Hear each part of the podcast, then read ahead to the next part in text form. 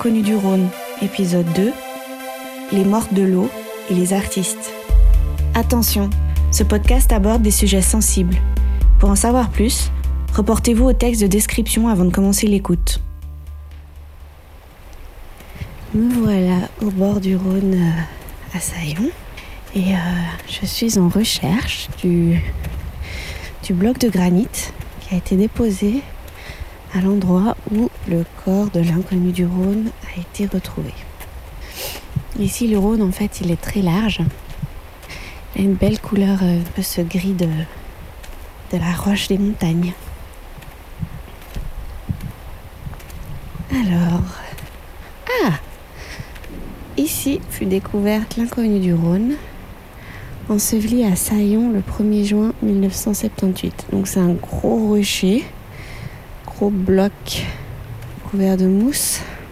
De l'autre côté, c'est écrit Bon des amis de Fariné, qui est comme ça euh, entre la route bétonnée euh, réservée au vélo et euh, le chemin, le sentier en terre qui est un peu plus proche de l'eau.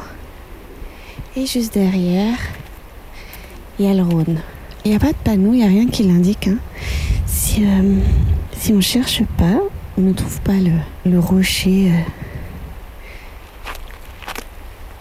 Du coup, je suis descendue pour voir euh, bah, l'endroit où ils ont dû la repêcher euh, dans les rochers.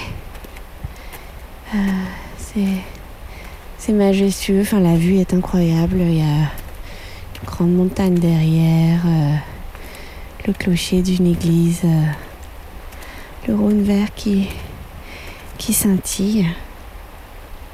On a de la peine à, se représenter euh, l'horreur de, retrouver un corps démembré dans un, dans un décor aussi joli.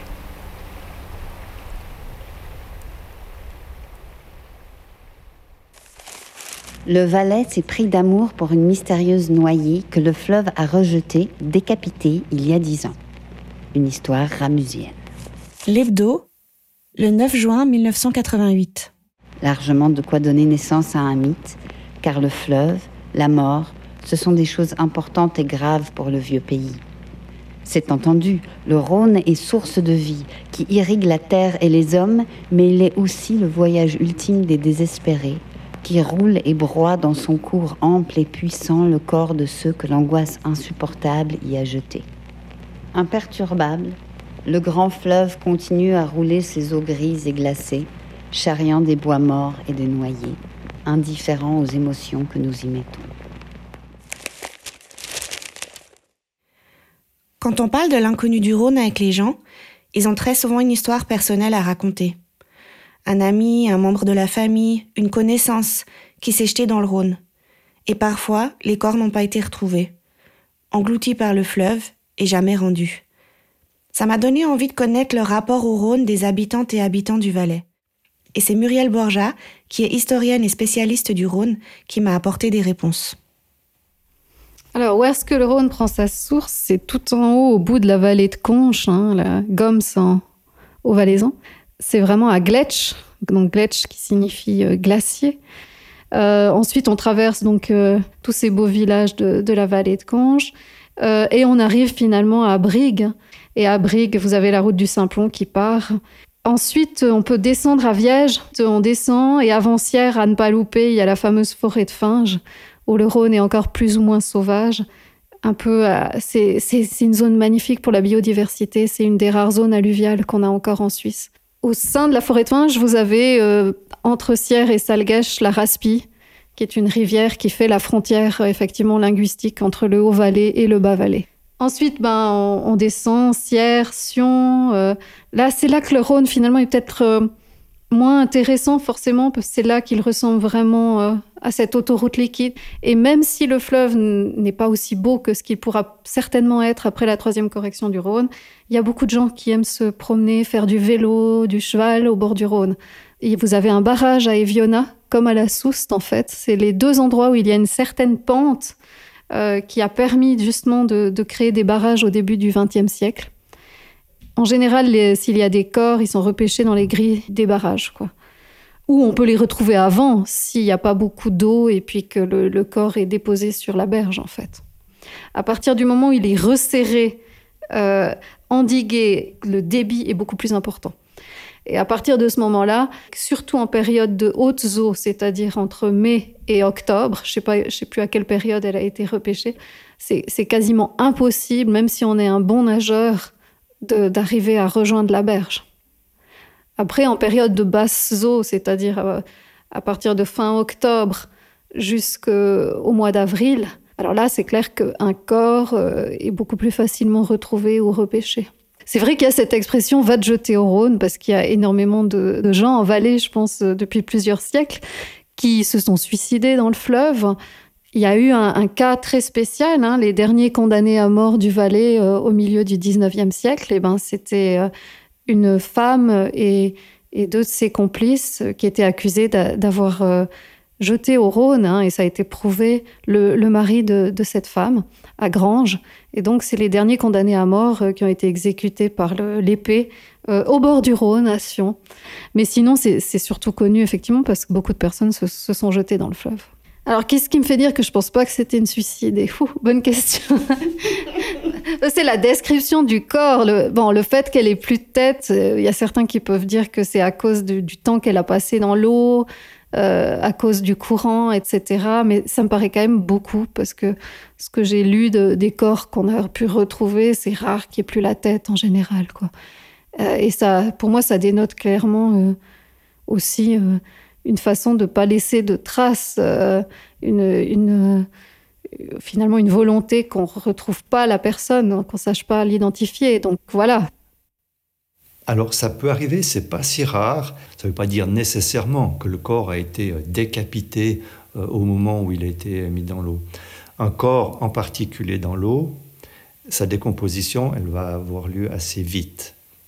Jean-Luc Gremaud ancien chef du service d'identité judiciaire de la police valaisanne. Euh, les tissus mous ben voilà, qui, sont autour de vos os, s'ils sont dans l'eau, ils sont en contact avec des organismes qui vont venir se nourrir. Quand la décomposition elle, avance bien, eh bien les corps peuvent commencer à se démembrer. Moi, j'ai eu plusieurs cas où, après un état de décomposition avancé, il y a une pierre qui roule dans le torrent, qui vient euh, frapper une partie du corps, et qu'on arrive à la dislocation. Puis vous avez la tête à un endroit et le corps à l'autre. Et puis, euh, si vous trouvez qu'une seule des deux parties, ben, il vous manque la deuxième.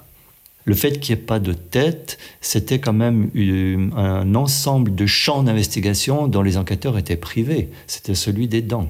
Et, ça, c'était embêtant. Vous n'avez pas vos empreintes digitales normalement à la police si vous n'avez pas fait de bêtises, mais normalement, vous pourriez avoir vu un dentiste dans votre vie. Ça veut dire qu'il y, a un cabinet dentaire à quelque part, à moi de le trouver hein, dans mon enquête, où des radiographies ou le descriptif de vos dents s'y trouvent. Je pense que les causes de la mort avec un corps pareillement euh, décomposé, c'est très difficile. Ce n'est pas l'examen d'un corps frais qui permet d'avoir des, des, conclusions aussi probantes que ce qu'on aimerait. Là, il y a une zone d'incertitude et puis voilà. Tous, ils se dévouent bénévolement pour elle. L'hebdo, le 9 juin 1988. Politiciens, sportifs, anonymes, ils viennent nombreux chaque année, le 1er juin, célébrer la fête de l'inconnu. La semaine passée, la célébration fut particulièrement émouvante. Le musicien Joe Perrier a créé en l'église de Saillon, Bondé, un hymne à l'inconnu du Rhône qui secoua les participants autant que son auteur. Je ne crois pas que je rejouerai cette œuvre, disait-il après la première. J'ai frôlé la dépression. Cette œuvre ne m'appartient pas. Elle est à elle. Je me demande par moments si c'est vraiment moi qui l'ai donnée. Ce n'est pas tout. On a inauguré au bord du fleuve, en présence du président du Grand Conseil, toujours présent depuis dix ans, et du conseiller d'État à Bornay, un monument de 12 tonnes en pierre rouge de Collonges. Puis, les participants ont jeté des dizaines de roses dans le courant, pendant que les champions suisses de parapente et d'El Delta, partis des sommets environnants, bravaient le mauvais temps et l'Office fédéral de l'air pour jeter une rose rouge dans le Rhône. Le gros bloc de pierre rouge veinées de blanc dédié à l'inconnu est à quelques mètres du Rhône qui l'entourera d'eau lors de ses grandes crues.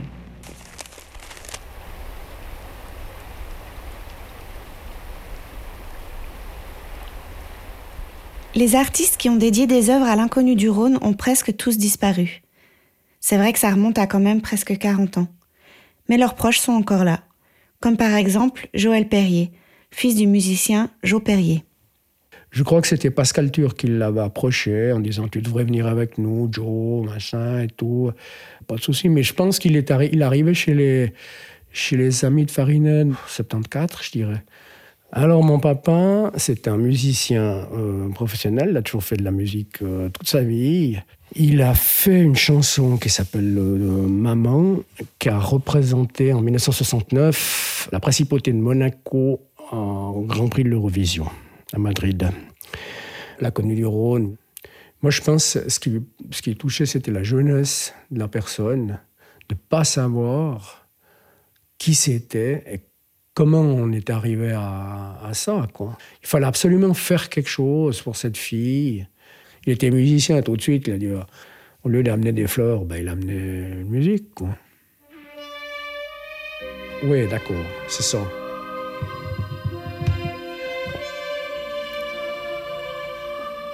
Oui, oui, c'est ça. Mais ça, ça, il a fait carrément au clavier. C'est tous les sons de clavier, ça. Même les chœurs derrière.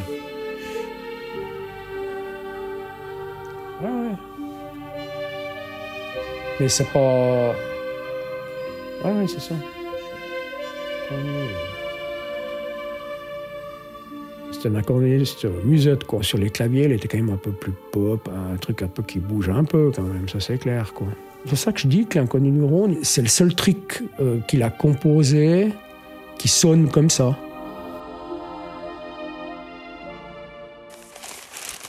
Tibor Varga et l'Orchestre des Archers, Jacques Roland, Marie-Lucie Délé, Roger Marca, Léo Devantéry, trompette de Joe Perrier. Autant de musiciens et poètes qui ont accepté, dans un geste spontané et bénévole, de célébrer cette année à Saillon l'inconnu du Rhône. La Gazette de Martigny, 31 mai 1990.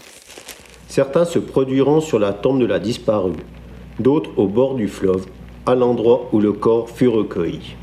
Le point fort de la journée sera bien entendu la messe d'anniversaire célébrée à 11h à l'église du village par le curé Léonce Binder.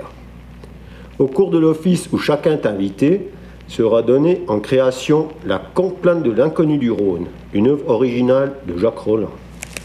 À l'exemple de l'inconnu de la Seine, qui jadis inspira tant de poètes au pays d'Apollinaire et de Prévert, l'inconnu du Rhône fascine et intrigue, comme Farine ce hors-la-loi enterré à 35 ans à quelques pas de là, dans une fosse commune, avant d'entrer dans la légende.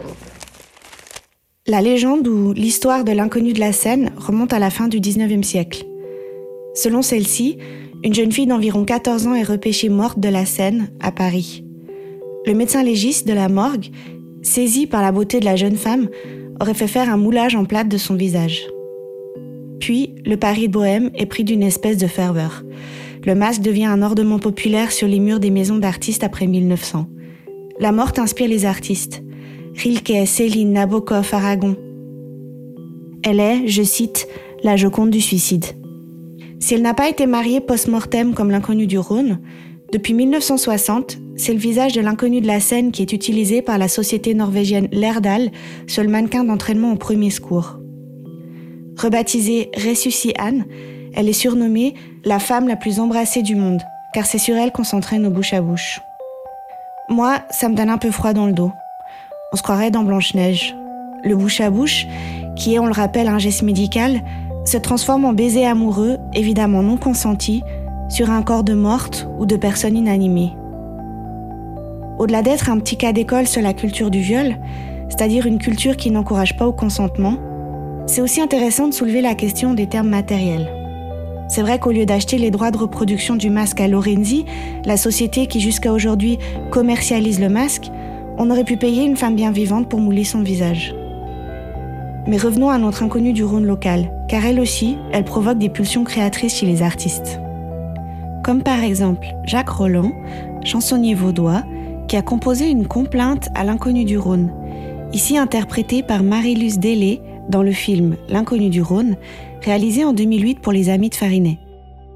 Un amoureux fou aveuglé par la haine, où le Rhône jaloux de tes yeux de sirène qui auraient emporté dans ce geste sauvage la secrète beauté de ton précieux visage. On ne saura jamais ni comment ni pourquoi personne ne t'aimait et n'a parlé de toi. Venais-tu de trop loin au fatal rendez-vous pour mourir sans témoin à deux pas de chez nous?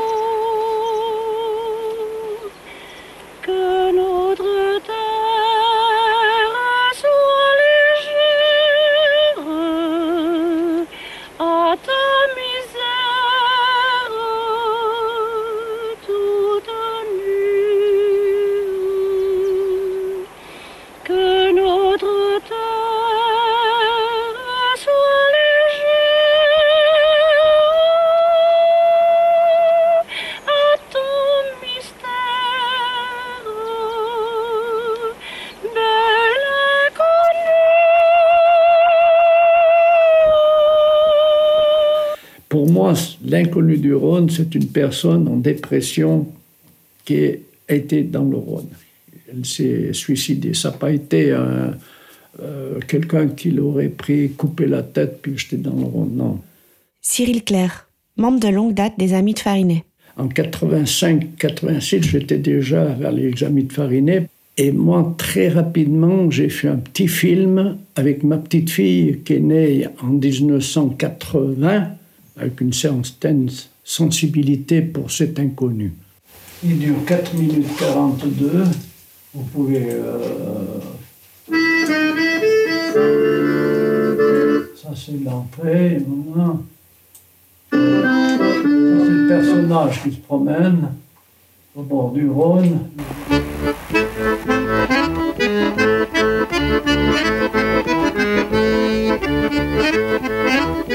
Je suis qui? Je suis qui? Wer On n'a jamais su qui était cette femme. On l'a enterrée dans le cimetière de Saillon. Grand-papa dit que c'était une très très belle femme, jeune encore. Peut-être est-elle une maman? Est-elle venue de très loin? Grand-papa dit aussi qu'elle a certainement souffert et que c'est bien une triste histoire.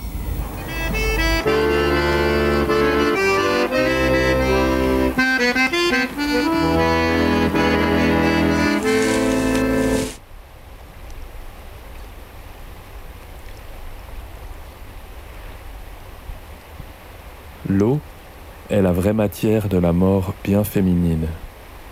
L'eau est le symbole profond, organique de la femme qui ne sait que pleurer ses peines.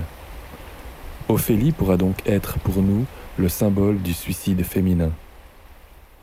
C'est en ces mots, entre autres, que Gaston Bachelard, un philosophe français, décrit ce qu'il appelle le complexe d'Ophélie.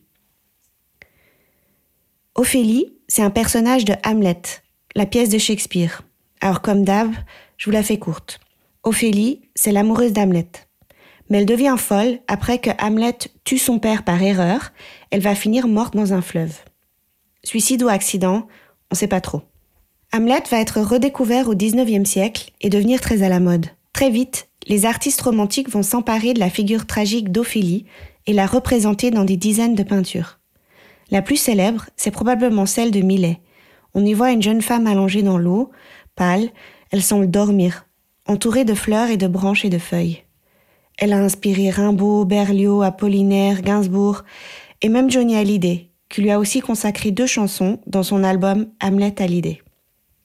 Au cinéma, on retrouve ce type d'image par exemple dans Twin Peaks de David Lynch lors de la découverte du cadavre de Laura Palmer ou sur l'affiche de Mélancolia de Lars von Trier avec Kirsten Dunst en mariée noyée.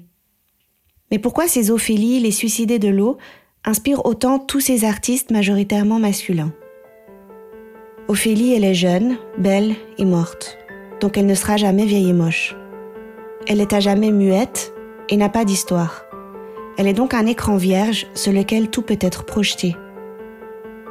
Sa mort est romantique, son corps érotique. Et surtout, elle a sombré dans la folie, et pas pour n'importe quelle raison, à cause d'un homme, qui, en lui retirant son amour, lui a aussi pris son entendement et sa raison de vivre. Ophélie n'ira jamais refaire sa vie avec quelqu'un ou quelqu'une d'autre, non. Elle va disparaître dans les eaux glaciales d'un fleuve. Ophélie, elle appartiendra pour toujours à l'homme qui a cessé de l'aimer, car on ne se rappelle d'elle que pour son acte désespéré. C'est en mourant qu'elle devient la muse de l'artiste, et donc digne d'intérêt. Ce qui est intéressant de constater, c'est qu'il y a d'autres façons de parler du suicide des femmes. Par exemple, en faisant ressortir leurs gestes comme échappatoire à leurs conditions dans le patriarcat, en en faisant les vrais sujets de l'histoire. C'est ce qu'a fait Corinne Bille, écrivaine romande longtemps installée en Valais, dans la pièce L'inconnu du Haut-Rhône, publiée en 1963, donc 15 ans avant la découverte de notre inconnu du Rhône à nous. Dans cette pièce, une jeune femme qui avait tenté de se suicider est repêchée du Rhône par deux hommes. L'un d'eux, ensorcelé par sa beauté, tombe amoureux d'elle et se met à la harceler. Elle lui dit bien son amour, lui qui lui a sauvé la vie. L'inconnu va se jeter au Rhône à nouveau et bien mourir cette fois-ci. Une nouvelle fois, l'été théâtral valaisan est animé par une super production amateur, L'inconnu du Rhône. L'illustré, août 1990. Plongée au cœur des mythes du Valais, la pièce montre le développement d'un village de montagne à travers une histoire entre drame et comédie. Y participent un cirque ambulant, une pléiade d'acteurs, un orchestre, un chœur et enfin un radeau flottant d'où les spectateurs suivent la vie du village. Domaine des îles, Sion, jusqu'au 8 septembre. D'après les sources, la fin des années 80 et le début des années 90, c'est un peu le pic des hommages et des productions culturelles dédiées à l'inconnu du Rhône. La plus connue, et celle qui est restée dans les mémoires des habitantes de Sion et du Valais, c'est la pièce de théâtre L'inconnu du Rhône, écrite et mise en scène par Catherine Sumi et Jacques de Torenté. Non, mais ce qui nous, ce qui nous intéressait, nous, c'est de mettre cette fille, enfin cette femme qu'on retrouve dans le Rhône, et de se dire pourquoi elle s'est jetée dans le Rhône, qu'est-ce qui s'est passé, et, de remonter comme ça, mais pas forcément en cherchant une vérité quelconque. Oui, parce que l'inconnu du Rhône n'existe pas. Ou il y a des tas d'inconnus du Rhône. Il y en a une qu'on a mis dans cette tombe à Saillon, voilà, mais c'est un mythe. C'est comme Guillaume Tell.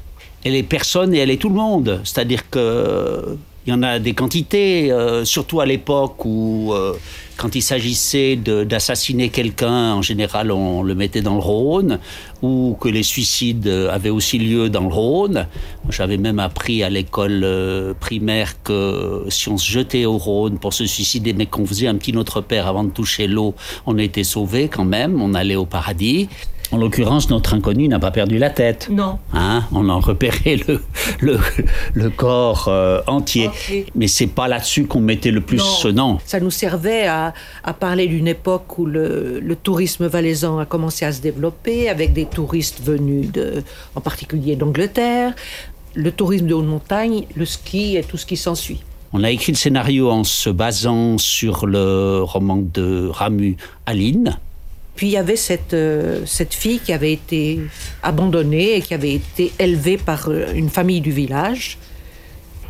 Cette petite fille grandit et elle tombe amoureuse du fils d'un personnage important du village, qui a donc de l'argent et qui envisage un autre mariage pour son fils que d'épouser cette fille, qui finalement se retrouvera à être enceinte et se suicidera parce qu'à l'époque on pouvait pas, c'était très mal vu. Le décor est énorme, hein un décor de cinéma, que ça représente deux façades, de, une d'un chalet, l'autre d'un hôtel, puis encore un mazo au milieu, euh, et puis un gradin pour les chœurs. Donc c'est du, du, grand spectacle très large. Et puis le, le radeau qui porte les 600 personnes du public, c'est un gradin qui euh, contient 600 spectateurs et qui est plein les 20 soirs de représentation vraiment Adria qui te fait, cet enfant. Eh bien, c'est bien toi qui l'auras voulu. Oh non, et, et, et puis t'as plus rien à attendre de notre Adria. Il est fiancé avec jeune Olivier Bourbon. Oh, même que le mariage est prévu pour cet automne. Adrien, dis quelque chose. Ah, mais il n'y a plus rien à dire. Dis-lui, toi, dis-lui, dis-lui. Oui, c'est vrai. Je vais me marier avec jeune fille. Mes parents sont d'accord. Listen!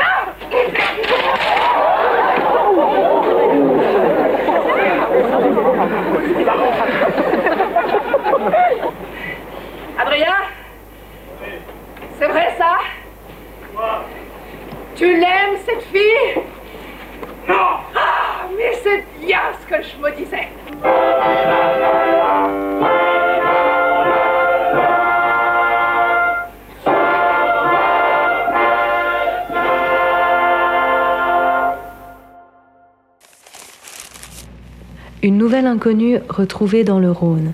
Le Nouvelliste, 15 mars 1991. Une nouvelle inconnue a été retrouvée dans les eaux du Rhône en Valais. Il n'a pas été possible d'établir son identité. La deuxième inconnue a été aperçue dans le Rhône au Bouvray, au lieu dit le barrage, par des promeneurs le 20 août 1990.